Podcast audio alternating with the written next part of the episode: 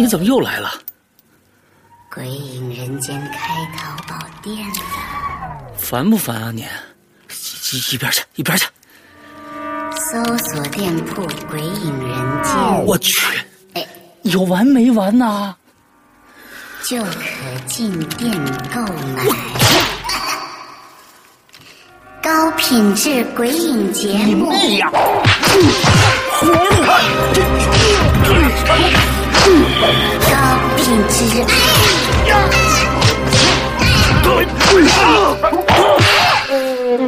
五月三日购买《鬼影人间》主播签名版 DVD，就送长篇小说《在地狱那头等我》啊！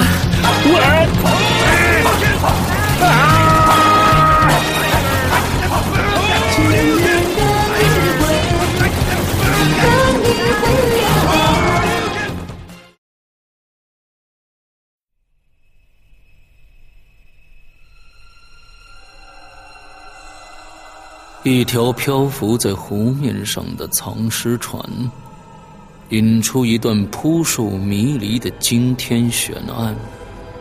湖边别墅疑云密布，杀机重重。《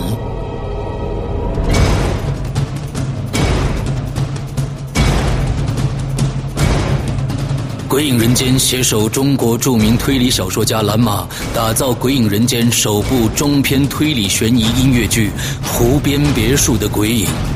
二零一三年三月十五日抽丝剥茧，全球首发。鬼影丛生，魅火舞动，精彩内容尽在《鬼影人间》苹果 APP。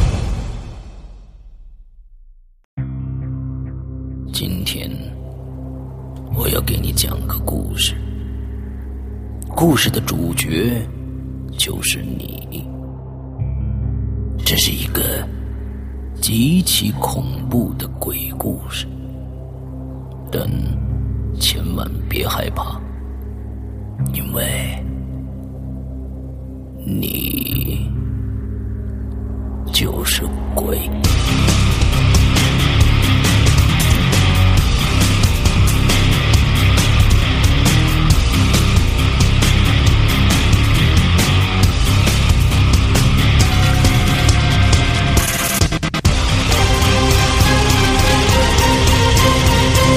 你现在收听到的是《鬼影在人间》。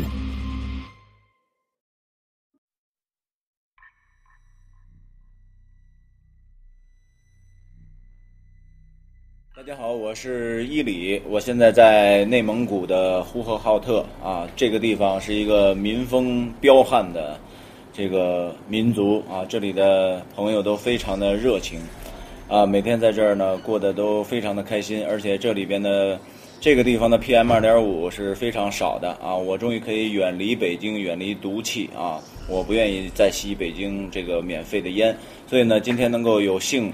呃，来到内蒙呼市啊，还有和这个地方有好多好多的特别热情的好朋友啊，还有帅哥美女等等等等，我们一大桌子人啊，在一个非常豪华的大包间里边啊，一边喝着奶茶，一边吃着涮羊肉，然后呢喝着小汤，喝着红酒，抽着雪茄，啊，搂着美女，然后呢，今天我们要开一期这样的节目。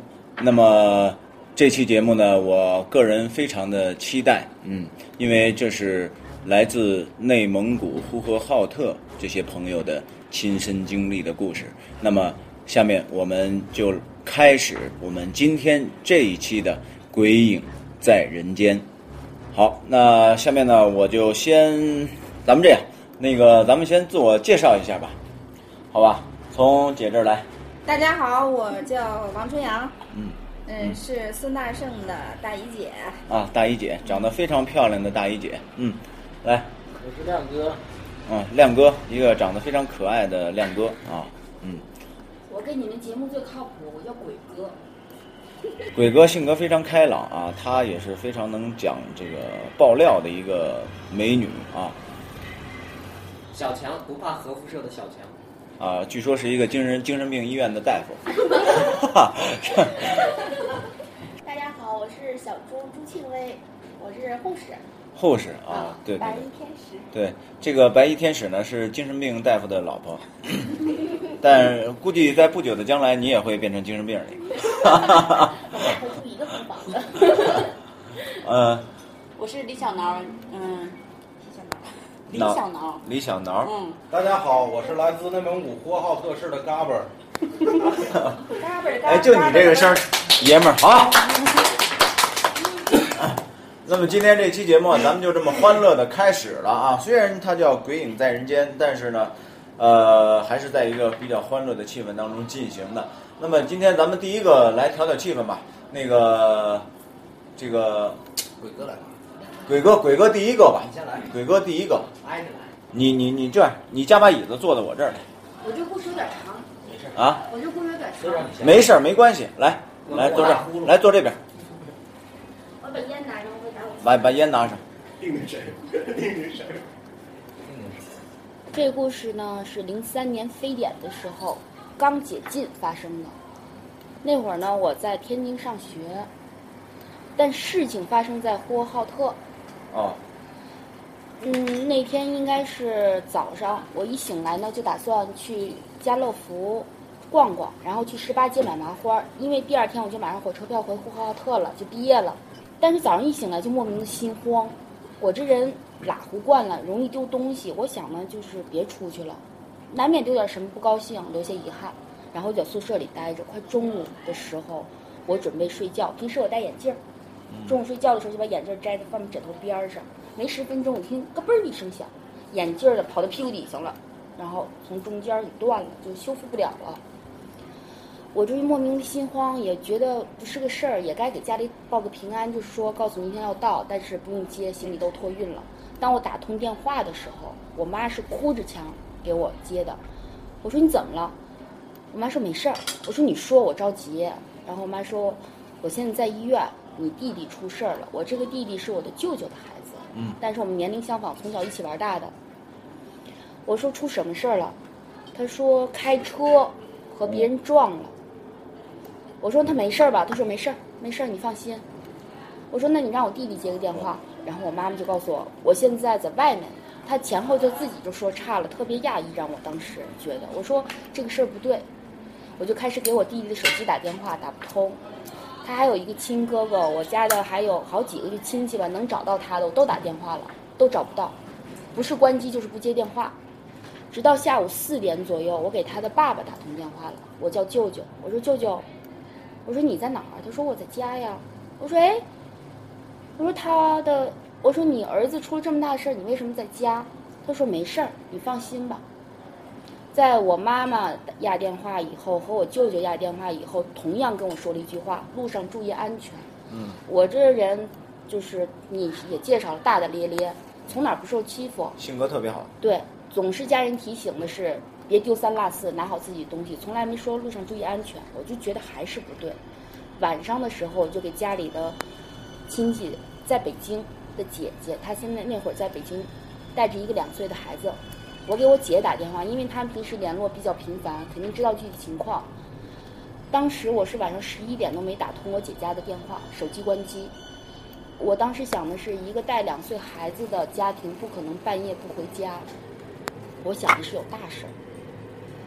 后来半夜我又给我家打了一个电话，我爸爸就说：“嗯，其实是挺危险的，你那个什么吧，那个回来以后呢，你先回家。”我说：“为什么要先回家？”我当时想的是一下火车就直接去了医院。然后第二天的晚上，我是坐的二二五四是二几，就是回天津二六四二，是这样的一个火车，就是天津直达天津南站直达呼和浩特的一个火车。嗯，咣当咣当就睡着了，睡着了我就听见我弟在梦里叫我说：“姐，你救救我！你姐，你救救！”就喊我，我一下就给醒了。醒来以后，我又还是睡不着吧，就火车到了呼和浩特以后，一出站我就看见我爸了。我说：“爸，咱们去医院。”我爸当时就告诉我：“你弟弟已经没了。”当时就告诉我：“你弟已经没了。”我就傻了，傻了以后，我就去了我弟弟他爸爸家，他那会儿不是没结婚吗？去了以后，一进屋我就看见他有一张遗照摆着，就面目特别狰狞，然后上面带一个小花箱的小黑框。进了家我也不能多问，因为人死了，我就说怎么死的，说是非典刚解禁，然后呢，他的那个朋友们就说咱们出去玩儿啊，一夏天都没出去，然后就要去呼和浩特市，在五一水库，再往前走有一个景区，但是他们都没去过，就路上没找到，就翻到五一水库了，然后翻到五一水库，在玩儿的时候呢，不小心中电，中电就被电死了。我只知道这个情况。这天呢，从我就不敢在我舅舅家住，因为晚上我一进去看见我弟那个照片，我害怕，我胆儿小，我就回了我们家了。回了我们家以后，半夜不是半夜，应该是凌晨五点多，因为那个梦惊醒了以后是六点不到，因为公交车还没出来呢。嗯，我就听见我弟在梦里喊我姐，你救救我！我在高压电线里想出来，我出不来。哎呦我天哪！我当时醒来以后，我就打了车去我舅舅家了。啊，我就他有哥吗，我就只能问哥，不能问舅舅舅妈，太伤心了。我说哥，我说弟弟到底怎么出的事儿没的？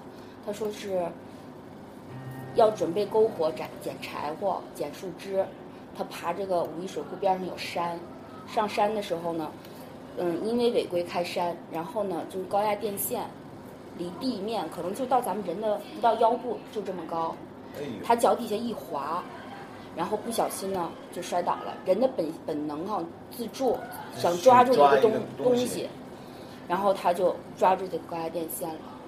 抓住以后，他被吸上去了，他就喊，所有的人呢都有常识，说不能碰他，要不自己也吸上去了，就跑到底下拿那个木吉他把它抽下来。嗯，医生告诉我，好像是说，如果电压经过左手打的直接是心脏，直接过心脏人就休克了，没了。如果是经过他的右手的话，他可能要经过其他部位，也许会残疾，也或者怎样，不至于马上就死亡，是这么好像是这么一个道理。嗯，还有就是他那个从小哈、他是左撇子，嗯，胳膊肘这个内侧有这么大一，就是这么大一片嘛，相当于嗯，不是记，是烫伤。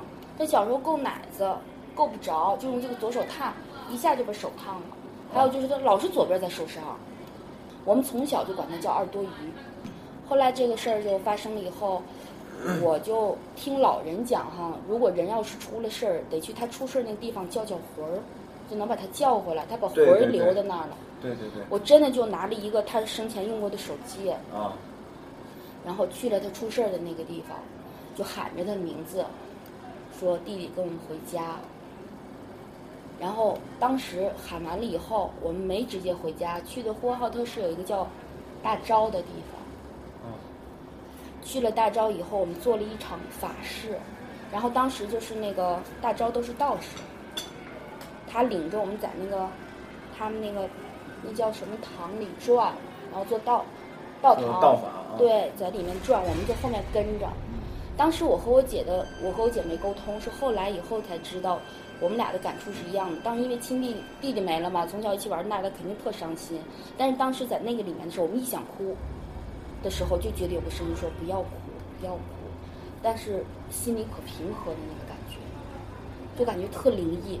嗯，道法自然嘛。等到我们一回家的时候，再看那张照片，笑了。真的，那张照片就不狰狞了，一点都不狰狞了。是吗？对，就是他们说我可能也那你说这个是是你自己的感受呢，还是还是？就是综合起来，事后以后想，这个事儿就是不是到这儿就结束了，是在我结婚之前和他就是离世的那这些年里，我是零四年结的婚吧，就这些中间，每年一到就是他们就是已故人士要中，咱们活着人给他们祭奠这些日子，啊？我总能梦见他，他跟我要东西，要过扑克，要过鸡蛋，要过麻将，要过各种东西。然后更有一次就是我梦里就梦到他了，他就告诉我，我梦里知道他已经没了。我就说你们那个世界的人是不是就怕穿红颜色？他说不是，是怕穿膝盖以下的到腿肚的一种袜子，还怕一种人我没记住，是这样的，他们怕这样的。我说你们那个世界的人每天干啥？他说每天白天睡觉，晚上出来上班，但是也可以不上班。不上班呢，你就能结婚，但是你结了婚，只能靠家里给你烧钱，你来生活。但是如果你不太在。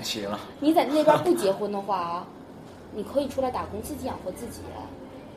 然后他说，我问他，我说你在哪儿住？他说我在同学家。我说你为啥不回家？他说我回家看着我妈妈伤心。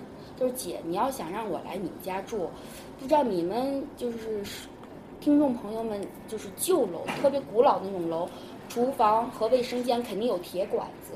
啊，在铁管上搭一个木板儿，然后那个木板儿那个绳子要用麻绳拴，然后在木板儿的那个中间那个夹缝的地方，就是窄的那个地方嘛，它要做成长条木板儿，窄的那个地方割一道缝儿，然后写上他的名字，把他生辰八字写进去，塞进去，他就可以在你们家住了，他就住在那个位置，神奇吗？太神奇了。他跟我讲这些故事的时候，都是在我们家的卫生间和厨房还有小过道进行的。他没进我们家的两个屋子，因为我们家里屋供着一尊观音，哦，观音正好面冲的那个方位能直射到的是外屋，确实射不到就是这个厨房和卫生间还有过道。哦，哎，太灵异了。然后就是，当我结婚以后哈，啊我就再也没梦到过，到现在为止就结束了。就结婚之前，就是每年他跟我要东西啊，跟我说话呀、这些，就清清楚楚，我都忘不了。嗯嗯嗯。我就觉得这是我亲身经历的，我相信。也希望你弟弟能够在天堂过得快乐、谢谢大家幸。福。谢嗯，好嘞，谢谢谢到此结束啊。谢谢谢谢，非常精彩，非常精彩。哎，那个亮哥，我是搞拆迁的，搞过六十年拆迁，拆 拆过各种各样的房子，啊但是也平过坟，挖过坟，啊，是真的都是工作需要。在两千零八年、零九年的时候，夏天，我们呼市的这个火葬场搬迁，新火葬场建成了，都搬到新火葬场，旧火葬场废弃。一个朋友，他是火葬场的人，工作人员。介通人通过人介绍，把我介绍就是，意思是把这个旧的火葬场需要拆迁一下，拆平了以后要改成一个停车场，大型的停车场。嗯当时是跟我说，说是交十十四万块钱的押金，可以去拆这些地方。当然，这些拆迁的需要一些工人的，我领这些工人去评评估这些价钱，拆这些房子能拆出多少钱的利润。我领着一个工人，还有一个同事，当兵回来的一个小同事去。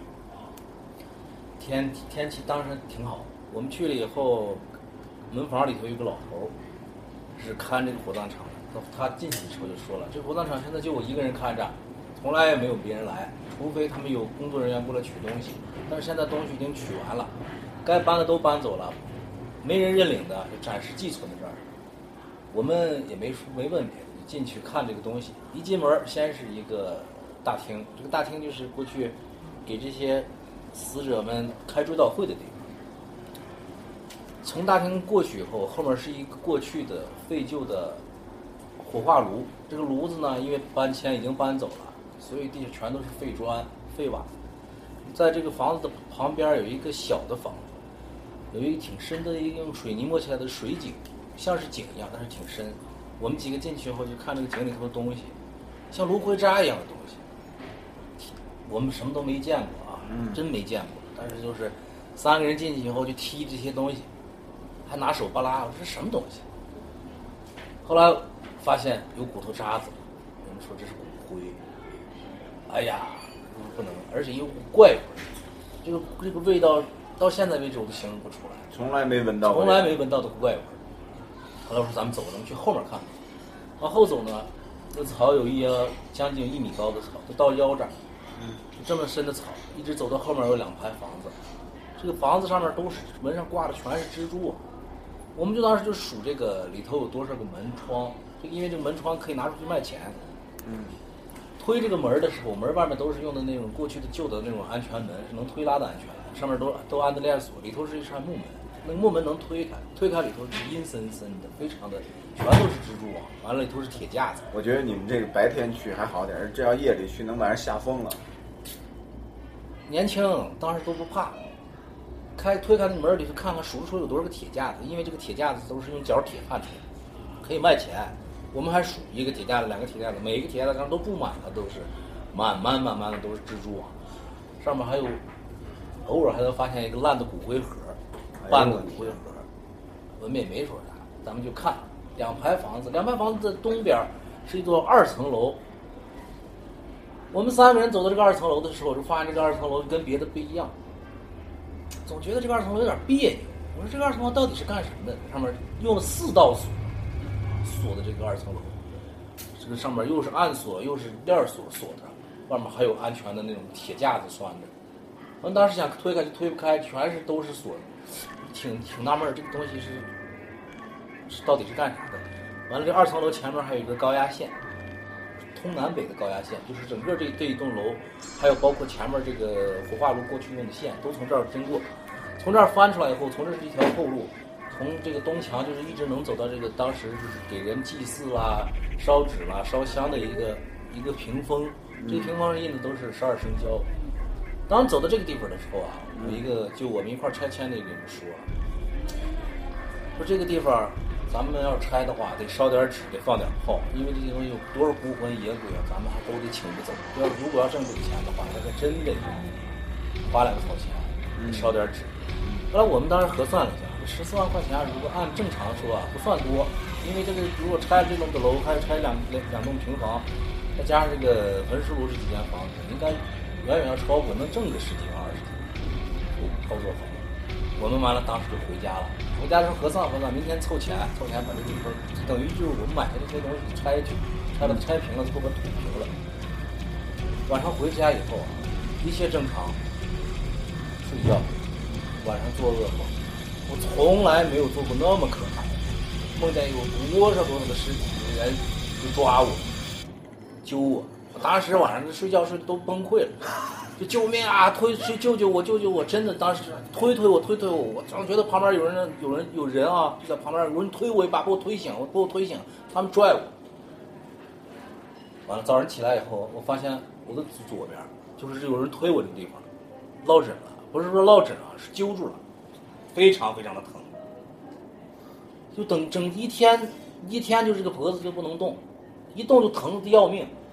我觉得你这个梦太可怕了。哎，当时回想起来，这个晚上早上起来回想起来这个梦，都是头发都能立起来。我觉得太可怕了，哇！完了，我就去单位了。我们同事就问我你咋了？我说这可能是落枕了。完了，我另一个同事跟我当时去过这个地方的一个同事，安导这个地方咱们不能拆。嗯我说为什么？嗯。他说昨天晚上做噩梦了，梦见有好多人。太多梦。昨天梦说的梦跟我的这个梦都差不多，而且都是我当时要掉到深渊里头，我让人救我。就没人能救出来，那哇！我说的呀，挺可怕。我说那就别去了。这种地方。但是我后来跟我那个拆迁那个朋友，我拆迁那个朋友说，这个是咱们别挣这个钱了。啊。我说你做你有什么？他说我昨天没，我晚上喝多了。我们三个人就都没去。就不从那以后就跟他说了，跟我那个朋友说了，这个我们也凑不齐这个钱，你还是另找别人吧。结果过了一个多月，我这个朋友又另找了一个拆迁的队拆迁的队伍。结果他们就去拆了，但是这个废旧的厂房里头已经停了电，只有门房接的一个民用电。他们去了十十几个人拆这个房子的时候，就拆最后拆这个二层楼的时候，就有一个人触电身亡。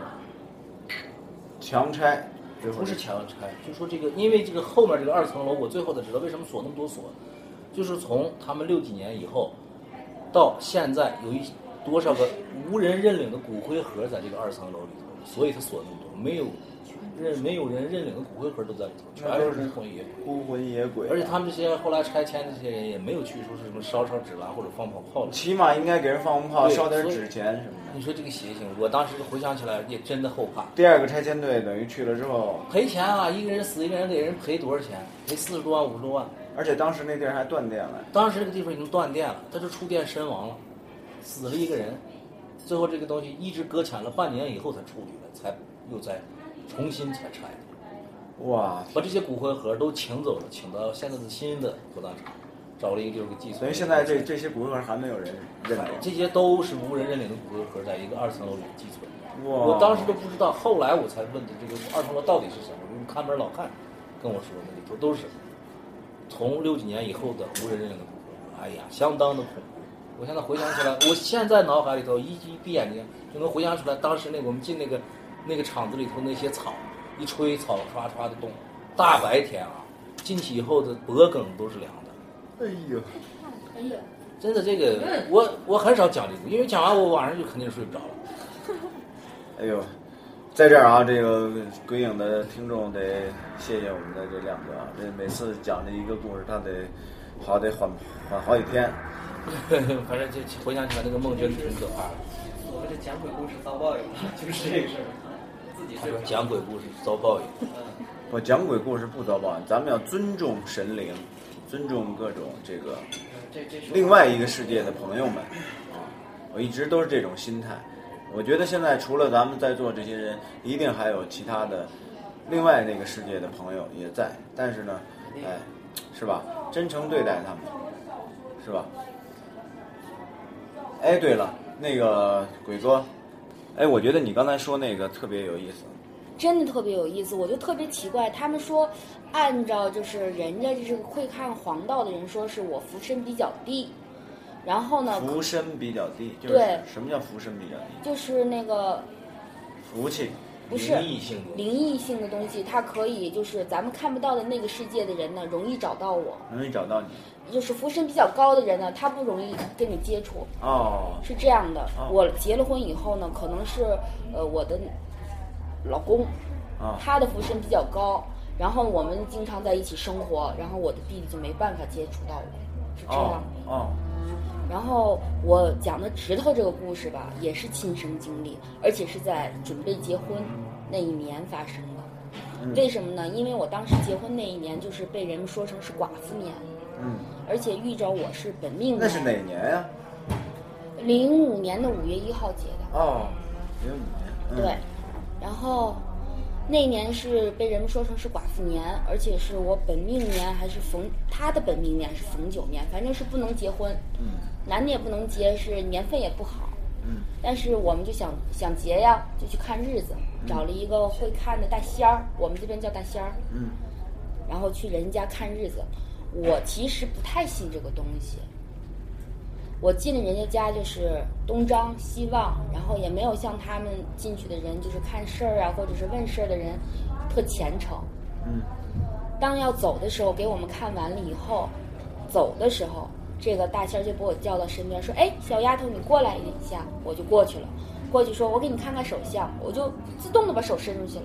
他其实呢也没看，他就抓我的手，这摸了一下呢，我就出了人家门了。一出人家家，这个就摸了一下你的手指头，对他摸了一下手，临走的时候就是在我中指上拿他的指头这么带了一下。就是一捋了一下。对，没错。嗯出人家这个家门的时候还没事呢，一出人家院儿院儿门，他们是平房，嗯出院儿门的时候，我这个指头就不红不肿的疼，就是好在用肉眼看啊正常，但是就是疼，特别疼，特别疼。特别疼，我就揉了一天这个指头。晚上的时候呢，就是那会儿应该是叫未来婆婆吧，去家里告诉人家我们日子看好了是几月几号。嗯我一进家呢，把这个我的事儿说完了以后，我婆婆就问我说：“哎，你今天去看事儿的时候，你在人家干嘛了？”呃，我这个婆婆呀，她是居士，她也吃斋念佛，她也会一点这个就是灵异方面的一些东西，说不清道不明的。我就说我什么也没干，他说你手怎么了？我说我手指头疼。然后他说你别说话了，就没让我再说话，他就取取出来黄标纸和五色纸，嗯在我这个指头这种这张手使劲来回擦擦擦擦擦，擦了好几遍以后，就把这个纸卷成一团儿，开开窗户，说了一声“去吧”，就把这个纸扔出去了。一关窗户，我的指头不疼了。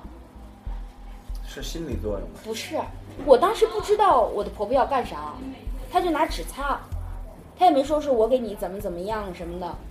但事后以后我问，问了好几次都没说，等到就是我们结了婚以后，她才告诉我的，说你那天呀去人家对人家不太礼貌，但是呢人家没害你，就是给你一个小警告，在你的中指上给你握了一个小人儿。所以你疼，你的中指哪能承受一个人的重量？是这样子。哇哎，太灵异了！现在想跟你说，我有点头皮发麻，哈 哈哎呦，这挺怪的，挺怪的。真挺怪的。不知道就是你们遇到没遇到过，就身边的亲人或者朋友去世这种的状况，就亲眼能看到，哎，他已经没了，然后咱们能看到他。我的姥姥、姥爷，包括我的弟弟，我看到他们的尸身的时候，嗯，我头皮发麻，我不敢看，我胆儿小。他们有的人说就是，呃，如果这个人要是走了的话，哈，你要是害怕，他就是你们关系特别好，然后他给你放怕，让你不要去想他。哦，这个好像听我讲，啊，楼长，来一段，来来来。楼长，来一个，来一个，来一个，来一个。哎热烈欢迎精神病医师，好的，神经病。医师，神经病，哈哈。他是二元，不是三元。我能先去趟卫生间吗？讲完讲完这段，容易把自己吓得尿了。再讲一个，讲一个。我我们鬼影这个节目还从来没有录过有关于医院的这种灵异的事儿。我讲个我亲身经历。呃，我平时经常喝酒，然后先开始刚上班的时候酒量不行，然后有一天喝多了，喝多了，然后就是，嗯、我就找了一个僻静的地方，就是我们机房，然后我在里面有一有一床，然后我就在那睡，没人打扰嘛。我们机房都是全封闭的，那个外面都是有铁栅栏，然后那个我们都是前房，墙都超过一米的，哦那防辐射的嘛。哦，然后墙特别的厚，特别好。特别厚。然后那个不知道你们去医院看过没有？它那个放射机房啊，然后为了防止这个片子啊走光，就有这么宽。哎，你不不不用去那儿，不用去那。我就给你们比划一下，不是在这儿比划就可以差不多这么宽，是一个十四十四乘十七英寸的一个口子，啊就这么大。哎，你们应该是见过，但是它呢是分成两个格的，因为一个是照顾的，一个是没有照顾的，这么一个格。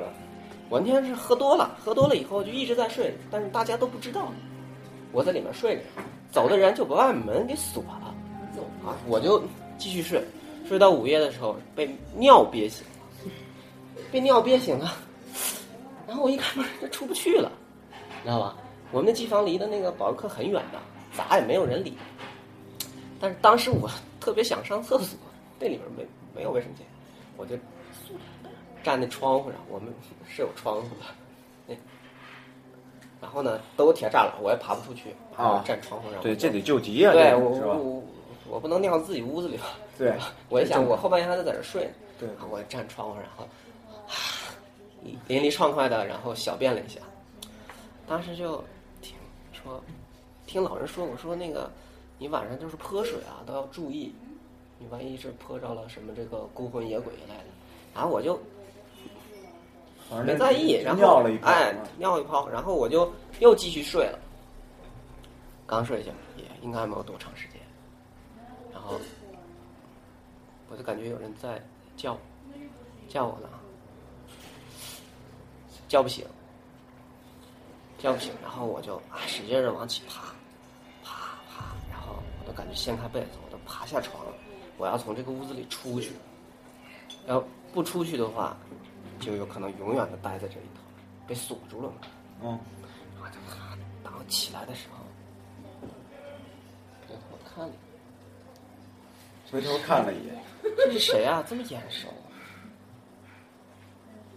那屋子里不就你一个人吗？对，我看的是床上。啊他看在床上他自己了，太可怕了！真的，哎呦喂！当时你知道吗？今天把薇薇吓的，把那晚上跟我走。我当时都，那个是，要不是刚尿完，绝对吓得尿了。这时候电话响了，家里人给我打电话，他还没回来。电话响了，啊响的时候我就感觉天就塌了，随即电话响了，然后就摸电话，就是这会儿就就已经回去了，回去了，然后接起了电话没回来，喝多了，啊，当时那个感觉如果没有这个电话，我可能永远待在那儿了。然后我就从这个十四乘十七的格子除以二中间我我爬出去的，爬到对面的暗室里头，啪，我掉在那个那会儿我们是手动洗片子，一个显影池跟定影池一个清水池，哦哦，然后我跳台，从那台阶下给掉到那个舌头里，然后就暗室暗室是木门，有有遮光帘，那门是木的。我当时不知道什么力量，你知道我这种属于手无缚鸡之力，我把那个门就给一脚就踹踹开了，当时真的害怕。真真的真的害怕。后他刚才让你陪这门呗。啊！第二天领领导来了，说，昨晚上我在那儿睡呢。然后那个我说我从这门爬出来，全医院都没有人相信，因为这因为这个口子是人是爬不出去的。你你知道是？你在知道是找的那床上是不是还在那睡着呢？啊？你再没回去过？啊？我们现现现在是你吗小强现在这个机房是废弃的。是为什么废弃啊？啊？哦，对，原来你变成原来以前是小强出去了。蟑螂。这个机房废弃的原因是我们那个一台就是后来的 CT 机安在那儿，那 CT 机莫名其妙都坏掉了，是德国的西门子。坏掉了。哎，对，坏掉，现在还在，还都就是就是完全就跟那个就跟就跟看看那个就是那个就是美国片儿地震的这个地方就不再盖了，就废弃了，就不再用了。就是我们现在机房就那样。哎，那个口现在还在，你要有时间可以去拍个照片。不不不，我没有时间。你看一下那个洞，那个绝对是人是爬不出来的，因为我们的机房外面外面都是铁栅栏，那是出不来的。铅我们的铅门是很厚的，外面拿大锁子撒。你就那个锁子，如果要是比如说是那种铅门，你如果要是没有人在外面给你开，你自己开都不一定能开开。你知道那个啊，放射。对啊。放射门之后，嗯，我们都知道。哎，我估计你你这个能成为这期节目的恐怖指数 number one。好可怕呀！真的。你刚才把这个你都给我吓着了，真害怕。讲的时候往此处应该有掌声了。谢谢大家。来，我们吓死我了。干妹儿哥，有没有这样的经历？是共产党的吗？灵异的这个倒是没有。邪门的完了那个有一些亲身的体验，可能大家这辈子可能都是没有闻所未闻吧。哎，太好了，经历过，太好，来，不是灵异事件。哎，好，没关系。对我们这个内蒙的这个纯爷们儿嘎嘣儿哥呀，呃，以前当过兵是吧？对对对，身强力壮，然后呢，特别喜欢这个户外，呃，在夏天啊，或者是冬天啊，经常这个自己一个人啊，披着一身黑袍子啊，扎在草坑里头，嗯，然后他特别喜欢这种户外的这种运动，这种娱乐活动。那我想他可能也经历了一些咱们都闻所未闻的事儿啊。那么现在呢，我就让我的这个哥哥啊，给大家讲讲他的亲身经历的事情。呃，我先讲一个东陵的故事吧。东陵大家可能都知道啊，就是在呃遵化，遵化那边嘛，就是那个大家都看过那个电影吧，叫《东陵大盗》嘛，就是孙殿英炸开那个慈禧太后的坟墓啊，去盗墓，就是那个地方。我去那儿玩过，十二岁的时候去东陵。嗯、什么这个，呃，慈禧的墓啊，什么这些都看了，因为他他这些墓啊，都是已经就是，呃，有这个什么障碍物不让你到他那个墓跟前嘛。哦，我觉得不过瘾。有一个妃子墓，这个妃子墓呢，你觉得不过瘾？不过瘾，你就我我我认为我胆子特别大。然后有一个就是刚开发的一个妃子墓，这妃子呢也不是有什么名气的一个妃子，嗯，很好奇，没人下去。楼梯呢，大概就是这个楼梯，从楼梯到这个墓底大概有十八米到二十二米那个样子，下到最底下。下到最底下呢，也没有人，没有人。他们白天晚上，白天，白天，下去之后，他因为什么呢？他这个墓呢还没像这个大众开放，所以呢，它里边那个灯光啊，呃，包括这个什么设施啊，基本上就是，呃，还还不完善吧，灯光昏暗。也看到这个妃子的墓了，也看到了，也看到了，就你一个人，对，就我一个人。看到这个墓的时候呢，呃，也欣赏了一番啊，这个棺木哎很漂亮。对，在欣赏的同时呢，感觉就是身后有人，就是感觉身后有人。这个身后这个人呢，其实比我小，因为我自我感觉呢就是哎比较强壮。啊，我什么也不怕。强壮，对我什么也不怕。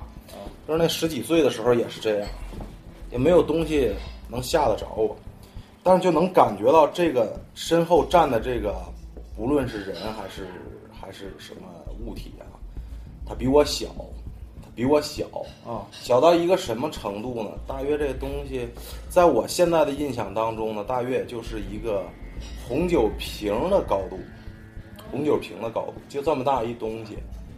就在你身后，能能感觉到他在我身后站着。回头呢，那当然什么也没看到，什么也没看到。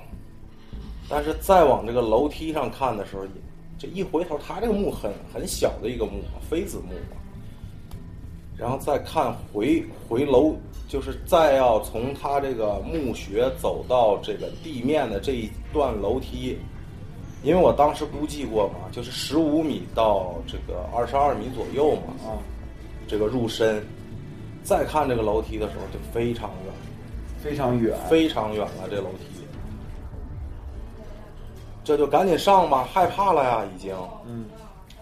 上楼的同时呢，能感觉到旁边还有一东西，因为我听到不光光是我的脚步声，也许就是说是这个墓穴太大有回音的缘故哈。嗯。但是明显的这个脚步声跟我的节奏不同，节奏不同。对，我的脚步嘛，那那我自己是吧？我迈一步，叮当叮当上去了，对不对？这个同时呢，出现的声音呢，跟我的脚步的这个节奏就不同，是吧？就像一小脚老太太，哎呦，就像一小脚老太太在在你身边走，并且还拄着一拐杖，就是三个声音，叮嘎哒，叮嘎哒，三个声音。然后你在爬这个楼梯的时候，咱们下去的时候，大约我那时候岁数也小嘛，连蹦带跳下去也就不到一分钟。我上这个楼梯大约走了有七分钟，七分钟，也也是正常速度，就是感觉爬不上去，然后心里也有阴影了，因为这个旁边这个这个这个不规则的这个这个脚步声一直在伴随着我爬爬这楼梯嘛。上是上去了，也做了噩梦了。也回去也做，也做噩梦，但是做噩梦，我觉得是正常反应，对吧？那么点儿一小孩儿害怕，他肯定要做噩梦。但是说在做噩梦之前，这些事情，这这个发生的这些事情都是真实的。我岁数大了之后，我回想当时的这个脚步声，包括就是我我这个意念当中身后站着这个物体，这这肯定都是真实的，起码这脚步声。这是肯定是真实，那不可能后边能出现三个声音。你想，这三个声音吧，是这样，三个声音呢，有有脚步的声音，脚步的声音就是正常的脚步的声音，但是很明显，它这个就是那个很轻的一种物体啊，嗯，很轻的，就是像咱们这这么跟你说吧，一孩子穿了一个大踏拉板的声音，就是这样，连踢他带踏拉着走，哎呦。这么一个声音，并且呢，其中有这个，有这个这个这个木棍，或者说是，啊，可以说是，哎，对，这个是更明显的一个声音，这个知道吧？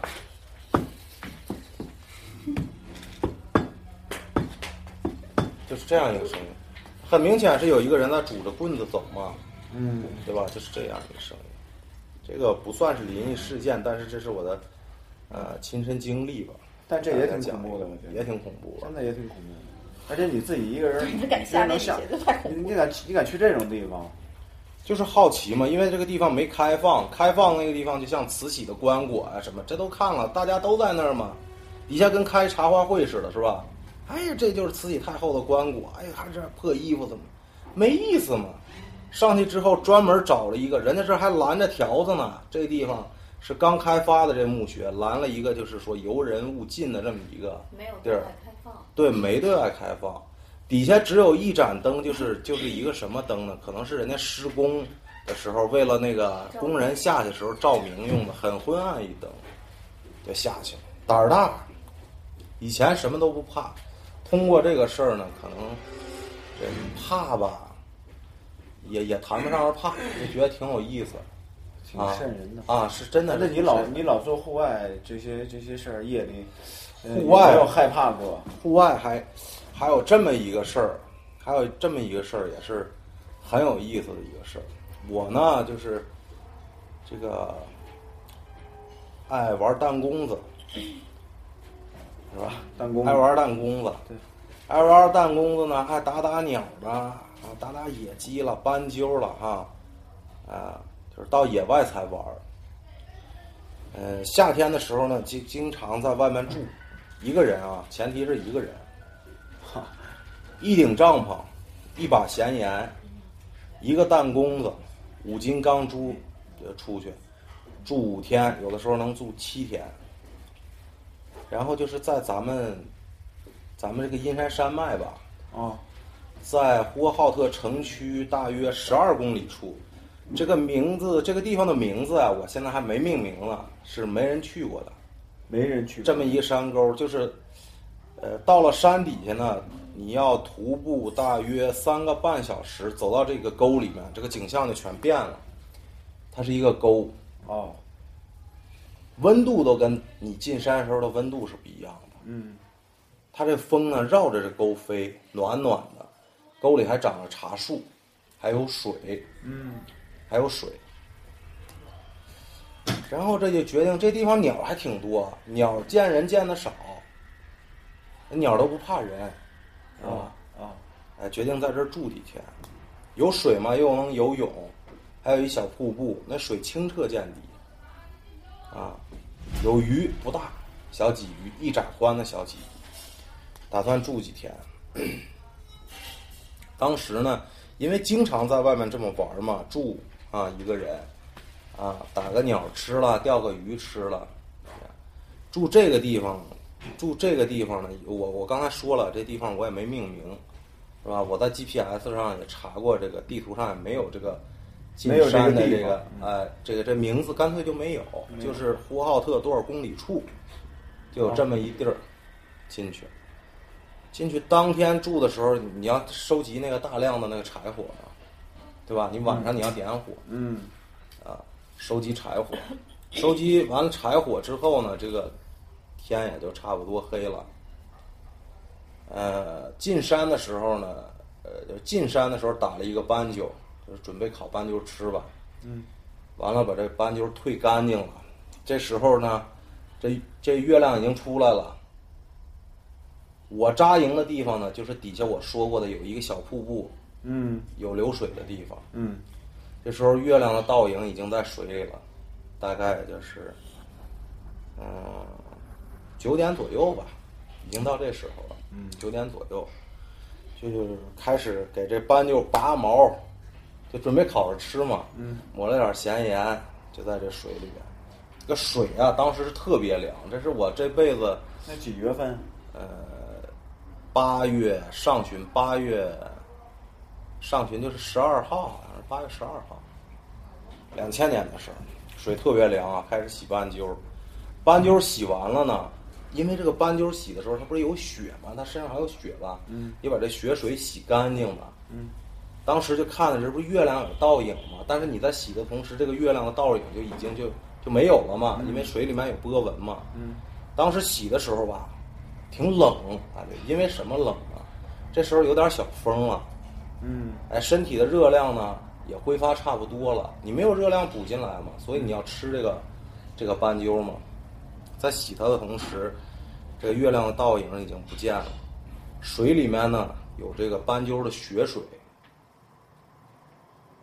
我当时呢，就是我认为这个倒影在这个水里，这个月亮很美啊，我还挺注意观察这地方，一波一波的水，这个这个水里面月亮的影子呢，随着这一波一波的水呢，变得非常模糊，但是瞬间呢，就是我瞬间看到这个模糊的这个水波纹，水波纹里面就出现了一个一老太太的样子，这个不是面目狰狞的一个老太太啊，那那脑袋个儿挺大的啊，脑袋个儿挺大，我记得很清楚，我还觉得这老太太还挺混血的，你知道吧？鼻子高高的，鼻子高高的，然后这个这个这颧骨吧叫啊，隆起瘦瘦的，鼻子高高的，这么一老太太，害怕的同时呢，觉得挺神奇，觉得挺神奇。啊。把这斑鸠拿起来之后，这水的波纹什么都静下来之后，这个月亮的倒影就在这个老太太这个脸跟前儿，就是我看到从水里浮出来这老太太脸。等到这个波纹没有了，就是月亮反射下来那个月亮的倒影。这一个是月亮婆婆，这个这个说起来，我见过的这类东西啊，竟是老太太。你说真的挺有意思，真的挺有意思。我再跟你讲一个我小时候发生的事儿吧。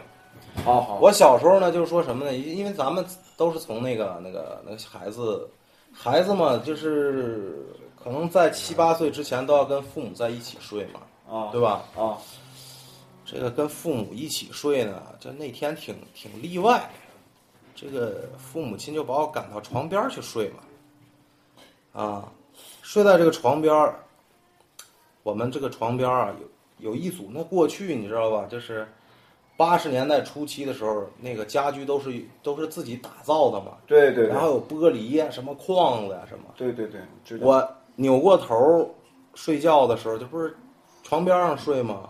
嗯，那很小呢，那时候。嗯，那个我我觉得我大概那时候就是六岁左右，那个时候，就晚上也睡不着啊，翻来覆去的，翻来覆去的也没睡着，没睡着呢，就看这个这个这框子，就是我我我我扭过头去之后，不是就是有那个咱们做的那个柜子嘛，柜子里不是有玻璃嘛，嗯，就盯着这个玻璃看我，看玻璃里的我，嗯，哎，挺有意思。这小伙儿啊，躺在这儿翻来覆去睡不着，自己心里还琢磨这事儿呢。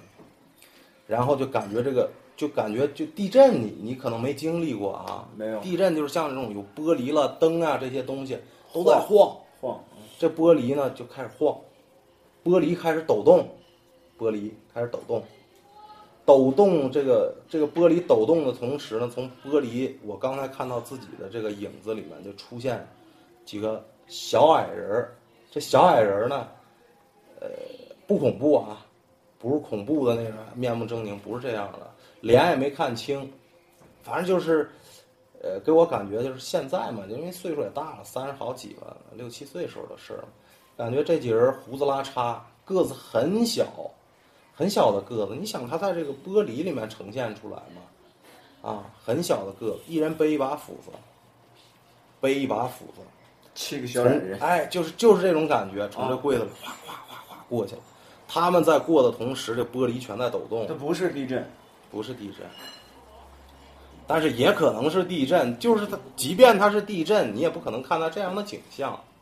这就是我看到的一些这个神奇的事物。我还看见过一什么呢？啊，我看到一个一个毛驴，我们家住二楼，也是在这个玻璃。不在这玻璃。啊，我家住二楼，睡觉晚上睡觉，我小时候吧，这个这个这个呃这个一到睡觉的点儿啊，我就开始这个胡思乱想，胡思乱想，啊，就就不睡觉，琢磨这个琢磨这个，然后就这是拿眼睛看着的，这不是说我做梦啊，或者是吓醒了，然后起来跟你说这事儿，不是那么回事儿，那是我拿眼睛看到的。我在睡觉的时候，这不睡不着嘛，也是月亮圆圆的，天气特别好那一晚，啊，我家住二楼，然后呢，这个二楼过去咱们不是都有窗台儿嘛，你知道吧？嗯，这窗台儿就起来土了，怎么就起来土了？再看搭上俩蹄子，俩蹄子，哗，就扒你这个这个这窗框子，土哗哗的是掉。平房啊还是楼房？楼房啊，二楼，就这么一个东西，探出来俩蹄子，你知道吧？一会儿我再告诉你什么东西，探出来俩蹄子，扒你这个，扒你这个窗框子，啊，砖头什么掉，哗哗，那土也掉。哎，一会儿起来了，是一个毛驴，是一毛驴，黑毛驴，那它怎么能够到二楼这么高的？这就是拿眼睛看到的。至于说这个东西，我是用眼睛看到，我现在也确认我是用眼睛看到，是一个黑色的毛驴，脑袋还挺大，拿蹄子要往我们家里扒爬。对，完了，现在我都认为是我亲眼所见的，知道吧？是这样。这后来呢是怎么回事儿？你知道吧？啊，后来这两个事情呢，就像这个背斧子老头儿啦，还有这个毛驴这个，啊，这个这个事情啊，就发生在一个月当中。我看到的这两样事情，一个月当中，也是什么呢？我们搬到这个房子，大约就是搬进去两个月之内的事儿。啊，我我们住这房子是旧房子，那时候是旧房子，单位我父母亲分的房分进去的。嗯，怎么住的这房子呢？是这房子以前住一老头儿，一个老单身汉。这老单身汉呢，也没人照顾他，也没儿女，你知道吧？嗯，在我们搬进前的可能两个多月，这老头儿死家里了。知道吧？哦死家里了，四天后才发现的，这老头儿死了。火化了之后，这当时那房子也紧张，都是建筑单位，知道吧？是我们家是这么住的。哦，嗯，就是老还是老头儿还是没走，我觉得是，是吧？嗯，不过这老头儿这个儿有点矮，就是，嗯。让人属驴的，我跟你说这驴是怎么回事啊？驴吧，咱们现在就是说，咱们这一代人可能听到的比较少了。上一代人说是这个孩子，这孩子在没没开锁之前，就十二岁之前没开锁之前，他的眼睛是可以看到一些你看不到的东西。毛驴这东西是什么东西？你告诉我，毛驴就是我我说鬼是不是有点那什么呀？老人说看着毛驴，晚上看着毛驴就是见了鬼了。对，尤其是黑色的。黑毛驴，是吧？有这一讲啊？对，有。嗯，一般毛驴是灰。我不讲了，我冷。数我的故事最多。我给你讲祖坟的故事吧，真事儿。这是我上大学的时候跟我住头顶的一个女孩，她经历的。往前走。然后她当时我跟她住一个宿舍哈，我睡觉不老实，我就不住不住这个上铺，她就说我求求你了，你跟我住上铺吧，咱俩每天呢必须头对头的睡，你必须答应我，我晚上什么时候起来要小姐的时候，你一定要陪着我。我说为什么？他说，哎呀，自从我爸爸没了以后，我必须这样，我害怕。我让他讲为什么害怕，他一直没讲。后来有一次我说你这每天晚上吵我叫，我说我受不了了，我要搬宿舍。我说但咱俩还好。他说那我就给你讲讲吧。他爸爸是一个军人，他们从小在军区生活长大的，都是在军军区这个大院里生活的长大。就突然有一年呢，他爸爸平时酒量特好，然后突然有一年他爸爸就是喝了酒以后，或者是偶尔沾一点儿酒，不管喝这个酒多少，回去就哭，使劲的哭，没命的哭，谁都说了不行就哭，一个人念叨说别拉我，我不走，我不走，就说一些莫名其妙的话，大家都听不懂。这个故事其实我给它起了一个名儿，叫“树填不了，只能人填”。真，是祖坟。然后他爸哭，就哭了这么一年，到一年头上就莫名其妙的，有一天就哭完了以后就没了，在家里没有任何就是之前没有任何呃身体不样不样呀，就是不好了哪不舒服了就没了。哭完了，大家以为跟平常没事了，就让他睡觉，然后第二天一醒，大家醒来了他没醒，就这样的后，来，就。是他们就是爸爸没了吧，没了以后他们的祖籍都都不在本地，就回他们就是老家了，把爸爸的那个骨灰送回去了。当时一送骨灰的时候，他们的邻就是祖祖籍上的邻居就说：“哎，早让你们回来，你们不回来，因为他爸是当兵的，不信这些。”当时他爸就是说完了，就是跟他爸说了，就是他们家里人，他的妈妈不知道，他也不知道，就是他们的身边人说，他们家祖坟莫名其妙的出现一个洞，一个窟窿，坟头坟坟堆上出了一个洞。当时他们就给他的爸爸打电话说：“哎呀，你们家祖坟不太好，你们回来一趟吧。回来一趟以后栽棵树。”然后他爸就不回来，最后没办法了，快到就说你一年之内让他回来，嗯他一直就没回去，不信。到后来就眼看快一年头上了，他这个邻居着急了，说你再不回来，树就填不了了，必须人填，活人填。等他爸没了的时候，这个洞就没了。天哪，所以他从那件事儿以后，我们这个同学从来不晚上一个人睡觉，从来晚上的时候不一个人活动，一直到现在。他说我爸就莫名其妙的哭，我爸是军人，从来不掉泪，就是酒量特别好。自从就是按他说分析那个时间来说是祖坟上有一个洞的时候，然后他爸就莫名其妙的喝一点酒或者是喝多的时候回来就莫名其妙的哭，哭完了以后总说一句话：别拉我，我不走，不是我，你别拉我。哎呦，总是在说这一句话，在之前肯定还说了很多吧，但这一块次次都在重复。然后我就说：“哎呀妈呀！”他说完最后一句话，我就可怜了，说：“树填不了了，只能活人填。洞洞有了，洞没了吗？还是他们这儿重新的吗？有可能，人家要下班了。有可能，有可能。这是咱们这儿的那个什么？配音吧，配音组吧，对，昌大人台，啊，本地话到人台，此地话讲特色。哦，特色。